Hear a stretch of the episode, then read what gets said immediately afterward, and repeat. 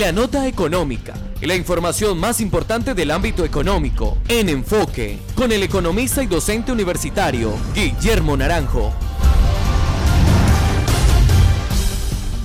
cirugía. Sí, muy buenas noches a todos nuestros oyentes. El día de hoy, en horas de la mañana, el DANE publicó los datos de inflación para el mes de febrero del 2020.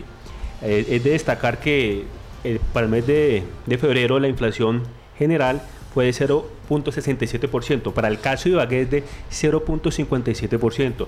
En febrero lo que más creció en Ibagué en cuanto a nivel de precios fue la educación, que creció en 5.25%. Recordamos la nota económica del mes anterior donde decíamos que la inflación en, en la ciudad no tenía un efecto en, en, educación, la variación en educación fue de 0 puntos. Y hablamos también en esa nota que se esperaba que el aumento de la inflación por parte de este sector de la educación se presentara en, en febrero como siempre ha sucedido. En, lo, en el año corrido, la inflación en Colombia va en 1,09 y en Ibagué va en 1.04.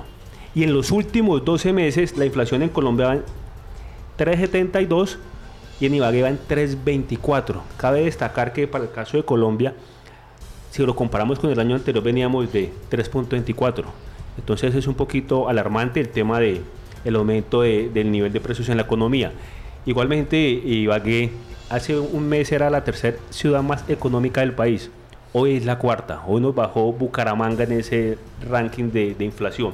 Evidentemente, la devaluación y los costos de en la construcción que vienen en, en, de crecimiento pues han impactado fatalmente el tema de, de, la inflación. Y la ciudad más cara de Colombia sigue siendo Barranquilla, Daniel. Esa es la ciudad en este momento más cara, más cara segundo Santa Marta y tercero Río Hacha. Y la más económica es Villavicencio.